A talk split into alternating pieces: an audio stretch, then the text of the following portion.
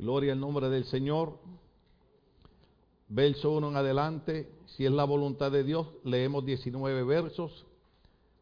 Mi voluntad es predicar cinco minutos. Puede ser que la voluntad del Señor sea que sea media hora. Aleluya, gloria al Señor. Le hemos puesto como eh, título al mensaje de hoy, Palabra de Dios a los israelitas, o Palabra del Señor a los israelitas. Diga conmigo, Palabra del Señor a los israelitas. Quisiera empezar el mensaje por Filipenses capítulo 2, verso 16, que no se lo di a los muchachos, pero es pensando en el último mensaje que había desarrollado donde el apóstol Pablo cuando hablaba a la iglesia de Filipo decía, lo importante es que yo sienta que yo no he corrido en vano. O sea, para Pablo lo importante era ver eh, crecimiento en la iglesia, madurez, cooperación, armonía, eh, un espíritu de adoración, alabanza. Y repito, y Pablo decía, cuando ustedes hacen eso, me dan a entender a mí que yo no he corrido en vano. La razón que decimos esto es porque muchas veces hemos citado eh, a la, la vida de Josué cuando la Biblia dice que Josué ya estaba viejo y cansado. No cansado de servir al Señor, no cansado del ministerio, sino de algo que no perdona, que muchos de ustedes lo están experimentando y son los años. ¿Cuántos saben que los años no perdonan? Algunos de ustedes eh, tratan de hacer ahora lo que hacían cuando tenían 20 años y descubren que hay una realidad. Yo me puse a jugar baloncesto con los muchachos, que yo jugaba baloncesto en cancha entera, todo un partido. Y aquí jugué un cuarto de cancha, tres lanzamientos, y mi alma estaba a punto de irse con el Señor. Entonces, una de las preocupaciones de los pastores no es que las iglesias sirvan a Dios por miedo, no es que las iglesias sirvan a Dios en un extremismo religioso, en un fanatismo, pero los pastores cuando ya estamos entrando en años y por ejemplo yo ya estoy pensando, Señor, tenemos tantos buenos candidatos en la iglesia, tenemos tanta gente para dejar al frente de la iglesia, que ya yo me puedo retirar, alabado sea el Señor. Pero el problema no es que los pastores dejemos a otra persona eh, al frente de una iglesia. El problema no es que eh, nos retiremos, sino que la preocupación de nosotros es la gente que venga detrás de nosotros honrará a Dios y servirá a Dios con el mismo espíritu que lo hemos hecho nosotros. Puede ser que el mensaje de hoy me sirva para contestar una pregunta aunque esa pregunta la quiero contestar con otro pasaje bíblico. Pero hoy podría ser bueno para tocar un pedacito. Un joven en la iglesia me dice, pastor, can I ask you something? Porque como ellos creen que yo soy gringo, me hablan en inglés. Gloria a Dios que yo entiendo inglés. Me dice, why the people, after they see that everything that you're going through, after they see the example that you gave to the church, you went through the cancer, you lost your son, and you still there serving God, why they leave church? ¿Se entendió? Bueno, yo entendí que me lo dijo así. Los gringos, ayúdenme. ¿Lo dije bien? Él me decía, después de todo lo que usted ha pasado, que usted ha luchado con cáncer, perdió a su hijo, y todas las batallas y las luchas y usted ha sido un ejemplo que, ha permanecido ahí al frente. ¿Por qué mucha gente a pesar de ver eso se van de la iglesia? Y puede ser que parte de la respuesta esté en Oseas capítulo 4 del verso 1 en adelante. Dios levanta a este profeta que no entraremos en tanto detalle de la época ni de los reinados, pero recuerden que Dios tenía sus momentos que escogía hombres para un ministerio específico. Y habían hombres que estaban comprometidos con Dios y habían hombres que sufrían el desprecio del pueblo porque muchas veces Dios le daba a ellos unas palabras que no eran agradables. ¿Cuándo estamos aquí todavía? La Biblia dice Las palabras dadas por un pastor y un maestro son como clavos aguijoneantes. Porque a veces venimos a la iglesia y creemos que Dios nos dé los números de la lotería para sacárnosla esta semana. Pero de momento el pastor trae un mensaje que nosotros sabemos que Dios está tratando con nuestras vidas. Pero lo impresionante de esto es que la mayoría de la gente, no ustedes, dije la mayoría de la gente, diga conmigo, la mayoría de la gente, no nosotros. La mayoría de la gente, en vez de decir, Señor, gracias que llegué al culto hoy, el pastor no sabe lo que yo estoy pasando, el pastor no sabe lo que está ocurriendo en mi vida, sin embargo está detallando de la A a la Z todo lo que yo estoy pasando. Gracias porque estoy en una iglesia donde tu Espíritu Santo toma los labios del ángel de la iglesia para ministrarme, para tratar conmigo. Nunca el propósito de Dios en un mensaje es humillar, ni es maltratar, ni es avergonzar. Pero sí es exhortar, diga conmigo exhortar. Porque estamos muy cómodos, ¿sí o no? Imagínese una iglesia con aire acondicionado, sillas acoginadas, eh, micrófono. Yo a veces los miro y digo, ya yo sé cuál es el problema. Bueno, como yo soy el pastor, ustedes me van a amar y me van a perdonar, no importa lo que yo diga hoy. Yo sé cuál es el problema con la iglesia. Cuando la iglesia está muy cómoda, cree que todo lo de Dios tiene que ser cómodo. En la iglesia que yo me crié eran bancas de madera y viejas. No estoy diciendo viejas las hermanas, estoy diciendo madera vieja. Que una vez yo me fui a levantar para alabar al Señor y un, y un clavito que estaba un poquito para afuera me agarró el bolsillo del pantalón. En la iglesia.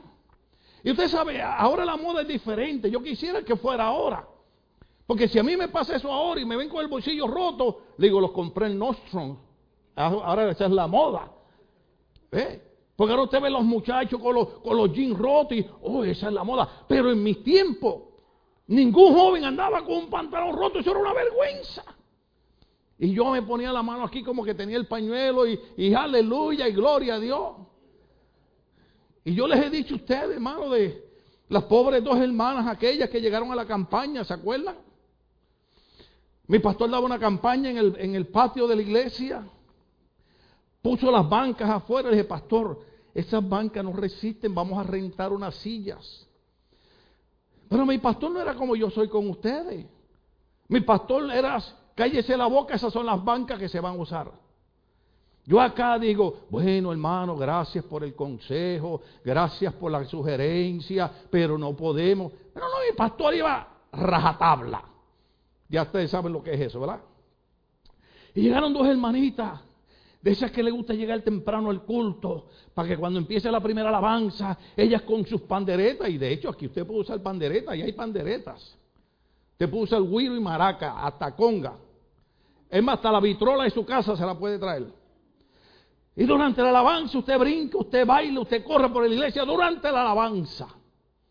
Porque durante el mensaje que está ocurriendo, Dios está hablando a su pueblo. Y aquellas dos hermanitas se sentaron en la primera banca.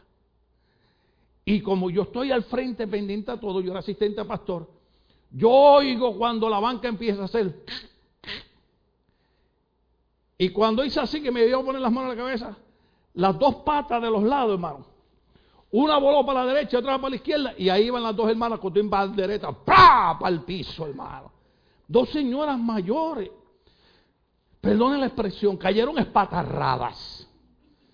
Cuando yo las miré, yo sé que ustedes correrían a levantar las pobres viejitas, pero yo era un joven, como los de aquí. Y yo dije, Señor, te pido perdón, pero que las levante otro porque yo voy para el baño a reírme. No, pasan cosas en la iglesia que uno se ríe. Los amigos míos me dicen, tú, eres un loco vos. Y le digo, le dije al pastor, entonces eso es lo que pasa en las iglesias. Dios nos bendice, Dios nos prospera. Y se nos olvida quién es el que nos bendice y quién es el que nos prospera. Yo lo tengo ahí, el reverendo Quitín Silva va a ser el predicador ahora en noviembre en nuestra iglesia de los 30 años de aniversario. Él puso algo ahí, dijo, nunca se te olvide de dónde Dios te sacó para que nunca se te suban los humos a la cabeza. Yo siempre recuerdo, siempre recuerdo, aquí llegó un muchacho, llegó en Caites, y mi esposa le, le consiguió trabajo en la farmacia, y de momento llegó y dijo, pastor, mire lo que tengo. Y cuando voy para allá, una bicicleta, hermano. Para él era una cosa de otro mundo, porque él llegó aquí a pie. Le dije, aleluya. Y oré por la bicicleta. Señor, un esta bicicleta. Y un día llega, hermano, como tres semanas después, pastor, quiero que me unja el carro. Que el carro, pero la bicicleta se convirtió, hermano. Y Dios lo empezó a bendecir. Y Dios lo empezó a prosperar. Pero se le olvidó quién era el que lo había bendecido. Perdóneme en esto. Un día lo agarraron, él estaba indocumentado, le quitaron el carro y hasta lo deportaron del país. Pero díganme bien los que no tienen documento. Cuando usted le es fiel a Dios y usted no olvida que todo lo que usted tiene es Dios, aunque usted no tenga documento, cuando viene la migra, el Espíritu de Dios cegará los ojos de ellos, enviará los ángeles de Él que te rodeen y tú pasarás por medio del fuego y la llama no arderá en ti. Oh, ustedes, ¿cuántos creen eso? El hermano Juan Tobar, un cantante chileno que está, es pastor en Tesa ahora, muchos años cuando joven se quería quitar la vida, se quería suicidar. Y llegó una avenida que que siempre tenía cientos de carros, hermano. Y cuando llegó, no venía ningún carro. Y él se puso a esperar. Y decía, pero esto está raro. No pasó un solo carro. Esperó como una hora y en esa hora pudo meditar que para qué quitarse la vida. Cuando iba caminando para alejarse, que miró para atrás, los cientos de carros pasando sin fallar. ¿Sabe qué fue? Dios lo cegó para que no viera un solo carro. Cuando nosotros olvidamos quién es el que bendice nuestras vidas, ahí es el problema. Entonces, cuando a mí me preguntan, ¿por qué la gente se va? Le digo, la mejor respuesta está aquí. ¿Están ahí? O sea, capítulo 4, verso 1 dice, escuchen, ¿cómo empieza? ¿Cómo dice? ¿Cuántos están dispuestos a escuchar en esta noche? Dios le dice, escuchen israelitas el bochinche de la esquina. No, no, no, escuchen la palabra del Señor. Ay, ay, ay, ay, ay, ay, ay. Porque el Señor va a entrar en juicio, en pleito, en contienda contra los habitantes del país. Eso es lo que dicen las otras versiones. Aquí dice va a entrar en juicio, las otras versiones dice va a entrar en contienda, va a entrar en pleito, porque este pueblo había hecho un pacto con Dios, diga conmigo pacto. Y Dios le había dejado una serie de mandamientos, especialmente en Éxodo capítulo 20. Y ahora este pueblo estaba haciendo algo que llama la atención del Señor. Y el Señor le dice, me veo obligado a entrar en juicio con ustedes. Me veo obligado a entrar en pleito con ustedes. Me veo obligado a entrar en contienda con ustedes. Yo empecé el mensaje diciendo que nosotros no ni somos una iglesia legalista ni extremista. Pero queremos caminar en el orden de la palabra de Dios. Yo no creo que Cristo murió en la cruz del Calvario para que Mel Gibson hiciera una película de, él, la pasión. Muy buena la película, gloria a Dios. Pero ¿cuánta gente vieron la pasión de Cristo y no tomaron en cuenta cuánto Cristo sufrió por salvarlos a ellos?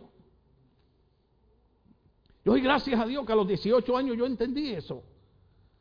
Y alguna gente me dice, ¿y tú no te cansas de servirle al Señor? Le digo, yo me canso de los años, pero no me canso de servirle al Señor. Porque lo que hizo Cristo por mí no lo tenía que hacer. Éramos nosotros los que merecíamos estar en aquella cruz. Pero Cristo ocupó nuestro lugar. El profeta Isaías dice, el castigo de nuestra paz cayó sobre Cristo.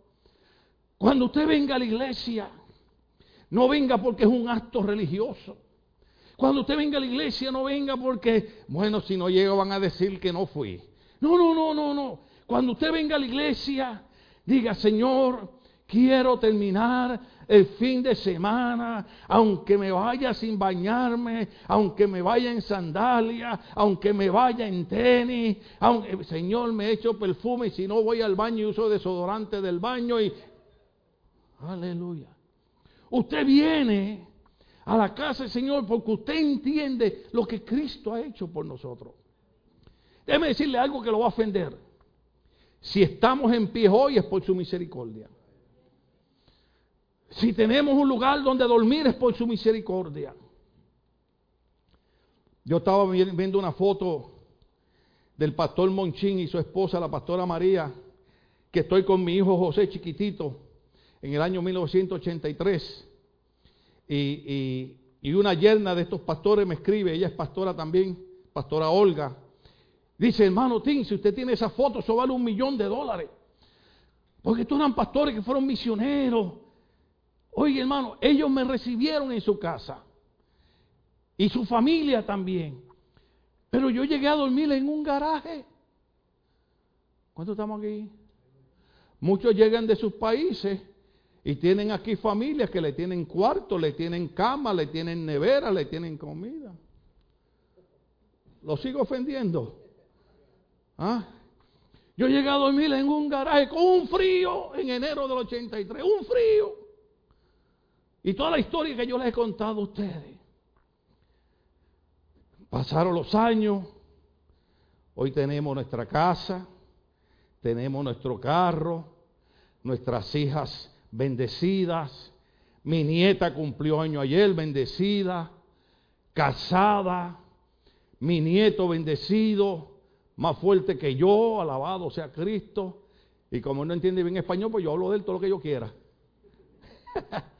Ah, entonces, cuando usted se encuentra en la posición que yo me encuentro, verdaderamente uno dice, Señor, te pido perdón, porque tu bondad y tu misericordia ha sido tan grande sobre mi vida, que hay veces que ni siquiera levanto las manos para decirte, tú eres un Dios grande y poderoso.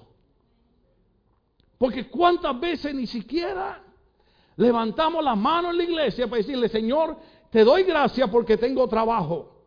¿Cuántos tienen trabajo aquí? Levanten la mano que tienen trabajo. Ahora, los que levantaron la mano, ¿trabajan cuando van al trabajo? Ok, ok. Entonces tienen trabajo y trabajan. ¿Cuántos cobran por el trabajo? Levanten la mano los que cobran. Mm. ¿Cuánto? ¿Cuánto? ¿Usted no cree que debiéramos darle gracias a Dios por todas las cosas que tenemos? ¿Sigo de verdad? Entonces el Señor le dice, el Señor le dice, uh, aleluya. Escucha y realita la palabra del Señor porque el Señor va a entrar en juicio contra los habitantes del país. Ya no hay entre mi pueblo, número uno, fidelidad. Diga conmigo fidelidad la fidelidad hoy en día en las iglesias se ha confundido con, extremismo y con legalismo. Fidelidad no tiene que ver con legalismo.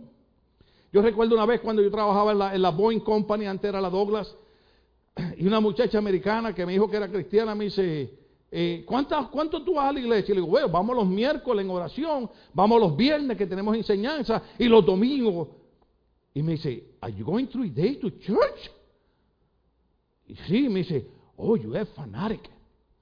Tú eres un fanático. Y yo le dije, you know what, I should go more. Porque cuando yo entré a trabajar a la Douglas, aquello fue un milagro de Dios. A mí me dijeron, vas a perder el tiempo. Ahí hay gente que lleva seis años esperando. Y a mí en tres meses Dios me metió a trabajar allí. A ganar 20 dólares la hora. Usted no entendió lo que yo dije. ¿Cuánto ganan 20 dólares la hora? Levante la mano que ganan 20 dólares la hora ahora. Ven acá, ven acá. Ven acá, ponte de pie. Aguanta tu nena ahí. Ven acá, no, ven acá de verdad. Tú ganas 20 dólares la hora. Tú sabes que el de la iglesia, el más que yo quiero es a ti. Hablamos después del culto. Cuando damos un aplauso a Dios. o sea, entonces, les voy a decir algo que no debo decir, porque estas son cosas personales. Dios permitió, cuando yo me lastimé la espalda, que yo sé porque Dios no me ha sanado la espalda, pero sigo orando. Porque una vez Dios me habló y me dijo, te quiero tiempo completo en el lugar donde te he plantado. Y le dije, Señor, Señor, yo entro a las 7 de la mañana a trabajar, salgo a las 3 y media. Cuando trabajo tiempo extra, salgo a las 5 y media. Oro, leo la Biblia, puedo ir a la iglesia. Y un día yo estaba metido en ese área donde murió mi hijo, que yo lo sé. Dios me libró a mí tantas veces de ese lugar. Y yo estaba ahí trabajando. Y estaba la radio cristiana puesta. Y había un hombre predicando y decía, y hay muchos hombres que Dios los está llamando al ministerio, pero ellos le están diciendo a Dios que ellos pueden trabajar y también atender la obra de Dios. Pero oye bien, Dios está tratando. Y yo estaba, yo casi me muero en el área. ¿Por qué? Porque yo sabía que era Dios diciéndome. Pero ¿qué hizo Dios? Como yo no quería dedicarme tiempo completo al ministerio, porque yo sabía el sufrimiento de los pastores, porque mucha gente en las iglesias no diezman y no ofrendan porque dicen, para que el pastor viva mi dinero, que trabaje. ¿Usted sabe que no hay trabajo más difícil que este que yo estoy haciendo ahora? Mm. Bueno, iba a decir algo, pero no. Pero ¿sabe qué hizo Dios? Hermano, le hago la historia corta. Se me rompieron cuatro discos en la espalda. Yo le enseñé al pastor Noel en la clase el MRI, que lo tengo en foto en el teléfono. Y cuando yo le enseñé las vértebras del cuello, que está hueso sobre hueso, que ya el disco no está, que raspa hueso con hueso. Cuando yo le enseño los de aquí abajo, él abrió los ojos. Yo le dije, no, si la doctora también me dice que cómo es posible que yo esté caminando y yo no dependa de narcóticos. Usted no sabe los dolores que ocasiona eso. Hay días que uno no puede caminar, pero hay un Dios en el cielo que se hace cargo de nosotros. Diga conmigo, hay un Dios en el cielo que se hace cargo de nosotros. Bueno, y Dios tuvo que usar eso para echarme por un lado. Pero antes, ¿sabe qué hizo Dios? Me puso en gracia y en vez de botarme del trabajo me dijeron, te vamos a dar el retiro. Aleluya. Ah, oiga bien, oiga bien. Nadie se ofenda con esto. Yo oro por ustedes también. Pero usted no quiere tener lo que yo tengo con cuatro discos rotos. No, señor. Usted no quiere saber de estos dolores. Pero me dieron también la aseguranza médica para mí y para mi esposa. Yo puedo ir al doctor cada vez que me da la gana. ¿Ah? Un día, un día los paramédicos tuvieron que ir a mi casa, que fue el día 10 de octubre. Ayer fueron seis años, del 2013, que me dio aquella cosa que casi me mata. Y llegaron los paramédicos. Y antes de preguntar por mí nada, le dijeron a Cindy, ¿él tiene aseguranza? Antes de ver cómo estaba el paciente, ¿tiene aseguranza para pagar? Aquí están las tarjetas. ¿Qué es eso? Eso es la mano de Dios cuidando a sus hijos, porque una de las cosas que Dios le dijo a su pueblo, que yo quiero que usted comprenda es, que el pueblo había perdido la fidelidad a Dios. Fidelidad a Dios no es fanatismo. Fidelidad a Dios no es que usted alaba a Dios porque los hermanos le dicen alaba a Dios. No, hermano, usted alaba a Dios porque usted sabe que si hoy está respirando es por su misericordia. Usted alaba a Dios porque si hoy está caminando es por su misericordia. Por eso es que alabamos a Dios. Todo el mundo tiene problemas, todo el mundo tiene dificultades, todo el mundo se enferma, pero Dios sigue del lado de nosotros. Y Dios le dijo a su pueblo, voy a entrar en pleito con ustedes, tengo que darles una palabra, han dejado de ser fieles. Fidelidad, fidelidad, fidelidad. Por eso que en la iglesia los pastores somos los que más sufrimos por usar una palabra. Yo sé que los que me están viendo me van a criticar, pero sufrimos en el sentido de que nosotros no queremos que la gente pierda la bendición de Dios. Pero usted ve que de momento, personas que se comían, en mi, país decimos, se comían los niños crudos. Eso significa gente que estaba aquí, gente que trabajaba, gente que esto, y cuente conmigo, pastor, y que la iglesia, y vamos a hacer esto, y vamos a hacer lo otro. De momento, decía una hermana en Puerto Rico, ¿dónde están los que decían aleluya? ¿Por qué? Porque se les enfría el corazón y pierden la parte más importante que es la fidelidad a Dios. Fidelidad a Dios conlleva a tener fidelidad con la congregación donde Dios lo ha puesto. Si algún día Dios lo levanta y lo prepara y lo entrena para mandarlo a un ministerio, un pastorado, un misionero o evangelista, yo lo unjo con aceite y lo envío. Pero hay gente que quiere salir del ministerio y no quieren venir a estudiar teología. Porque ellos creen que esto es eh, en Puerto Rico había mucha gente así. Se me fueron los cinco minutos, en otra ocasión seguimos. En Puerto Rico había mucha gente así. No, la Biblia dice, abre tu boca, que yo la llenaré. Y ellos creían que eso era predicar. Y los pastores viejitos le decían, sí, Dios te va a llenar la boca de mosca. ¿Por qué? Porque querían ser predicadores, pero no querían ser fieles a Dios, no querían ser fieles en una iglesia, Claro que Dios entrena gente en las iglesias y cuando Dios levanta a alguien en la iglesia, los pastores somos los primeros que le decimos, vete al ministerio. Pero aquí hay muchos que yo le he dicho, no te puedo ni siquiera ungir porque tú no te estás yendo por un llamado de Dios, tú te estás yendo porque perdiste la fidelidad y estás enojado conmigo porque yo estoy predicando en contra del pecado. Hay gente que cuando uno predica en contra del pecado, se enojan. La Biblia dice que la paga del pecado es esto no es fanatismo, esto es palabra de Dios. Entonces Dios dice, lo primero que ustedes han hecho ha sido perder la fidelidad. No hay fidelidad en mi pueblo. Y ahorita yo le voy a decir algo que usted va a entender porque estamos hablando esto. Pero entonces el otro, el otro, el otro punto que el Señor le dice es que tampoco hay amor. No hay amor. ¿Usted ha leído 1 Corintios capítulo 13? El amor es benigno. El amor no es fantasioso. El amor no hace mal a otra persona. ¿Y por qué en las iglesias hay tanta gente haciéndole daño a otros? Porque no hay amor. Porque el amor piensa lo que decían las viejitas, ¿se acuerda? Hoy por mí y mañana por ti. ¿Ve? Yo estaba bromeando con José porque él es, sobrino de mi esposa, él no es sobrino mío, él es sobrino de mi esposa. No, también eres sobrino mío. Y ya yo te adopté como sobrino. Yo te puedo regañar. ¿Tú aceptas un regaño mío? Ah, te salvaste, ya más nunca te voy a regañar. Eh, oh, hermano. Eh, eh, es, que, es que esto es tremendo. Si yo lo amo a Él, ¿por qué yo voy a hablar mal de Él? Si yo lo amo a Él, ¿por qué yo le voy a decir a su esposa cosas que pueden poner dudas en la mente de ella sobre la fidelidad de Él? ¿Estamos aquí? Ah, cuando Dios me lleve, ustedes me van a extrañar. Yo creo que el Señor me va a llevar pronto, dentro de 30 años, el Señor me va a llamar a su presencia. Estamos aquí. Entonces, no hay fidelidad que en fidelidad yo me puedo quedar un rato. Porque fidelidad es esto.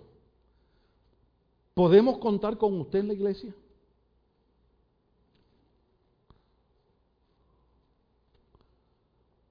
Fidelidad es, ¿puede el pastor contar con usted en la iglesia? Yo sé que los tiempos cambiaron, yo no estoy hablando de fanatismo, pero estoy tratando de entrar en esa palabra. Mi pastor me llamaba al trabajo, porque yo, siempre he trabajado. Me decía, cuando salga del trabajo, para en la iglesia, que necesito que me lleve un sitio. ¿Usted cree que yo le decía al pastor, mira vos, pastor, fíjate que qué onda, que, que la América, que el Cruz Azul, tú eres un Cruz Azul, pastor? Los del Cruz Azul ya se enojaron conmigo. No, yo le decía, pastor, ahí estoy. Yo, yo pensaba, vamos de aquí al downtown de Long. No, hermano. Había que salir de la playa de Ponce, es un lugar santo, hacia un lugar que se llamaba Adjuntas. Ahora hay una militar que usted llega en 20 minutos. Antes era una carretera vieja que usted se echaba una hora y 20 minutos con curvas. Y yo sin comer con las tripas pegadas a la espalda. Entonces yo lo llevaba. Y mi pastor era de esos que le gustaba llegar a las casas y orar y hablar en lengua y profetizar y danzar en el espíritu. Y yo decía, Señor, en medio de esas profecías, dile que tenemos que irnos. Cuando estamos aquí. Porque eso, eso tiene que ver con fidelidad, ¿sí o no? ¿Qué tiene que ver con fidelidad? Yo he dicho, mire hermano, usted tiene que salir, usted tiene que pasear, usted tiene que esto, lo otro. Pues si usted tiene un cargo en la iglesia, sea fiel para informar que usted tiene planes para hacer algo, para que se no, no se descontrole el orden del servicio. Yo creo que ninguno de ustedes quiere ser pastor. Porque eso tiene que ver con fidelidad. Porque cuando Dios pone a uno en una posición en la iglesia, Dios espera fidelidad de parte de uno. ¿Estamos aquí todavía? Yo sé, yo le he dicho al Señor, Señor, ya es mi tiempo, ya entrego. Es más, le voy a decir algo a ustedes, aprovechar que no hay aquí 198 personas. Los domingos se meten como 500 personas aquí. Yo estoy diciendo al Señor, Señor, ahora en noviembre cumplimos 30 años y normalmente esa es la edad que la gente se retira de un trabajo. Uh. Y entonces digo, y ahora en noviembre yo cumplo, como dice el doctor John Delgado, it's not your business. Oye, yo cumplo 65 años, 65. Miren para acá, miren para acá, miren para acá. Usted nunca ha visto una cosa tan linda de 65 años. ¿Quiere que le modele otra vez? ¿Ah? Tengo 65 años con dolor, con cáncer, con el dolor de la muerte de mi hijo, con 20 mil cosas. Y aquí estoy gozoso hablando de la palabra de Dios. Hay gente que tiene 20 años y están así. Que si le salen las momias de Guanajuato, salen corriendo ellas. Ay, Dios, ayúdanos. Fidelidad es que tarde o temprano, sea ahora o sea dentro de cinco años, vamos a entender que perdemos muchas cosas porque no somos fieles a Dios, no somos fieles a la iglesia, no somos fieles al ministerio. Le digo, Señor, yo creo que ya en noviembre me retiro. Aleluya. Quiero más que hay gente para que corra a la iglesia. Yo me retiro, yo no voy a esperar hasta una silla de ruedas para retirarme. Yo me retiro en noviembre, me retiro. Pero hasta noviembre yo tengo que seguir siendo fiel a Dios. ¿Sí o no? Y si en noviembre el Señor me cambia los planes, ¿qué yo hago? Bueno, yo no, ustedes. Y si en noviembre el Señor me dice, te quiero ahí un tiempito más, ¿qué dolor va a ser para ustedes? Ay, Señor, ¿por qué lo dejaste ahí? Tan contento que yo estaba cuando Él dijo que se iba a retirar. Ay, Señor, seguir yendo a la iglesia a escuchar a ese hombre. Ay, Dios mío. Yo prefiero escuchar a un profeta que me diga, una de las cosas por las que Dios entró en pleito con su pueblo fue porque dejaron la fidelidad y olvidaron el amor.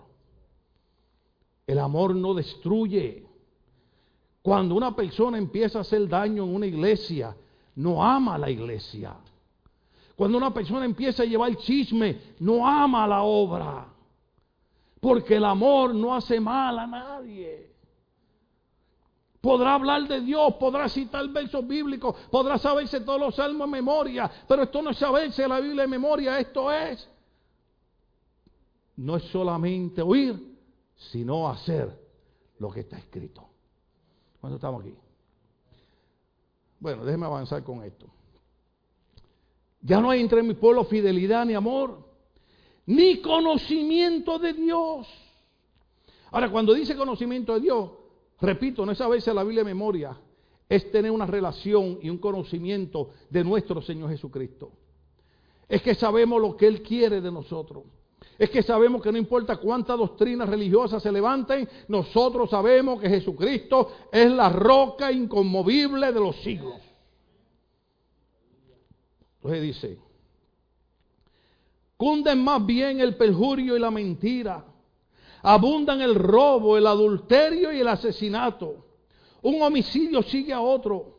Por tanto se resecará la tierra y desfallecerán todos sus habitantes, morirán las bestias del campo, las aves del cielo, los peces del mar.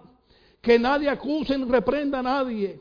Tu pueblo parece acusar al sacerdote, tropiezas de día y de noche, y los profetas tropiezan contigo. Tu madre dejará de existir, pues por falta de conocimiento mi pueblo ha sido destruido.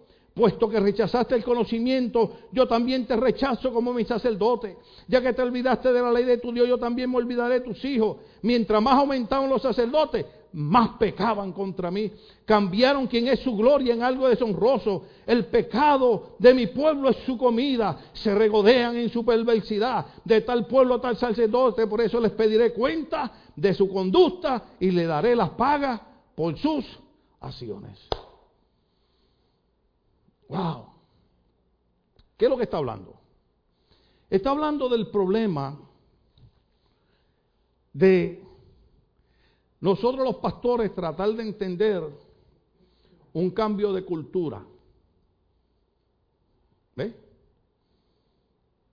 Eh, muchos años atrás, usted no podía predicar, ni siquiera los miércoles, sin corbata. ¿Usted sabía eso? Eh, yo llegué un domingo a la casa y me dejé la corbata. No, no, no, el viernes, el sábado en el culto de los jóvenes, llegué a la casa, me dejé la corbata puesta y Cindy me dijo, ya estás como el pastor aquel que, que eran las dos de la mañana y todavía tenía la corbata puesta. Porque era un pecado predicar sin corbata. Ahora, nosotros sabemos que yo puedo predicar sin corbata y puedo predicar con corbata. ¿Ve? El problema no es ese. El problema es cuando la gente ha perdido el temor a Dios y ya ve la iglesia con menos honra que un estadio de fútbol. Oh. El problema está cuando nosotros los sacerdotes, los pastores, tenemos que decirle a los jóvenes, no, yo no tengo problema que te pinte el pelo, ni te peines para atrás, ni te peines para el lado, ni venga con jeans, venga sin calcetines, venga con los jeans rotos. Ese no es el problema. El problema es cómo está tu vida consagrada a Dios. Porque se, se hizo una estadística y se encontró que al mismo nivel de los jóvenes que no son cristianos, es el mismo nivel de jóvenes en la iglesia que se llaman cristianos que tienen relaciones sexuales sin ser casados. Y jóvenes que tienen ministerio en la iglesia. Practican una vida de pecado y para ellos no es nada malo. Por eso Dios dice, tengo que darle una palabra a mi pueblo Israel y tengo que entrar en pleito y en juicio con ellos y tengo que decirle, ustedes están tropezando a cada rato. Por ejemplo, hoy es un día bien sorprendente. Y nosotros somos bien educados, bien respetuosos con todo el mundo. Cuando yo hablo de gente de orientación sexual diferente a la que nosotros creemos como Dios nos hizo, siempre lo hago con respeto. Yo no creo que uno deba odiarlos, ni maltratarlos, ni ofenderlos. Bueno, eso creemos nosotros, ¿verdad? Yo sé que otros pastores no piensan así, son muy acérrimos, eh, maltratan y ofenden. Pero hoy en la nación americana, hoy en la nación americana, era un orgullo celebrar y promover que los jóvenes que se creen homosexuales salieran del closet. Hoy, 11 de octubre, es el día de salir del closet. Eso significa declararse homosexual o lesbiana o lo que usted quiera. Entonces, la semana pasada en la Universidad de Fullerton levantan una bandera en honor a ellos. Pero nunca han levantado una bandera en honor al cristianismo. Si el problema no es que levanten una bandera, no estamos hablando de odio y rencor, porque ahora el gobierno está pasando leyes que dice que cuando los pastores predicamos un desacuerdo con el estilo de vida de ellos, debemos ser apresados. Pero ¿saben qué es lo que pasa, hermano? El dolor no es ese. El dolor es, oh aleluya, lo que Pablo sentía cuando le escribía a la iglesia de Corinto. Cuando Pablo le escribía a la iglesia de Corinto, Decía, ahí hay un hombre que está teniendo relaciones sexuales con la esposa de su padre. No era la madre de él, era la esposa de su padre. Los teólogos piensan que este hombre había enviudado, se había vuelto a casar y el hijo estaba teniendo relaciones sexuales con la esposa de su padre. Y Pablo dice, pero el problema aquí es que ustedes, la iglesia, están como si nada estuviera pasando. Le dice Pablo a ellos. ¿Sabe por qué? Porque la iglesia de Corinto se había envuelto tanto con el sistema de vida mundano que ya para ellos eso no era pecado. Entonces, los cristianos de hoy en día, estoy hablando en términos generales, ¿ok? No tenemos problema con disfrutar de todas las cosas que nos entretienen, pero tenemos problemas con llegar a la iglesia. Tenemos problemas con leer la Biblia. Tenemos problemas con orar. Tenemos problemas con alabar. Tenemos miedo de predicar la verdad del Evangelio. Por eso Dios le dice, voy a entrar en juicio con ustedes, porque han dejado la fidelidad. Yo no estoy hablando de odio, yo no estoy hablando de abuso, yo no estoy hablando de maltrato, pero estoy hablando de hombres y mujeres que se atrevan todavía a levantar la bandera de la fidelidad y decir, yo creo en el Cristo que murió por mí en la cruz del Calvario, a él debo mi salvación, a él debo mi familia, a él debo mis hijos, a él debo mi trabajo, a él debo todo lo que yo tengo. Estamos hablando de esa iglesia. Estoy hablando de la iglesia. Oiga esto, oiga esto. Los voy a ofender. ¿Cuántos están dispuestos a perdonarme? Hay un corito, hay un corito y no me acuerdo bien de porque ya me fue el tiempo. Seguimos. Hay un corito que dice, ¿cuántas veces Señor le dé perdonar a mi hermano? 70 veces 7. ¿Cuántos es eso? 740. Y yo no me lo voy a pedir que me perdone una. Mire, venimos a la iglesia y nos sentimos aburridos.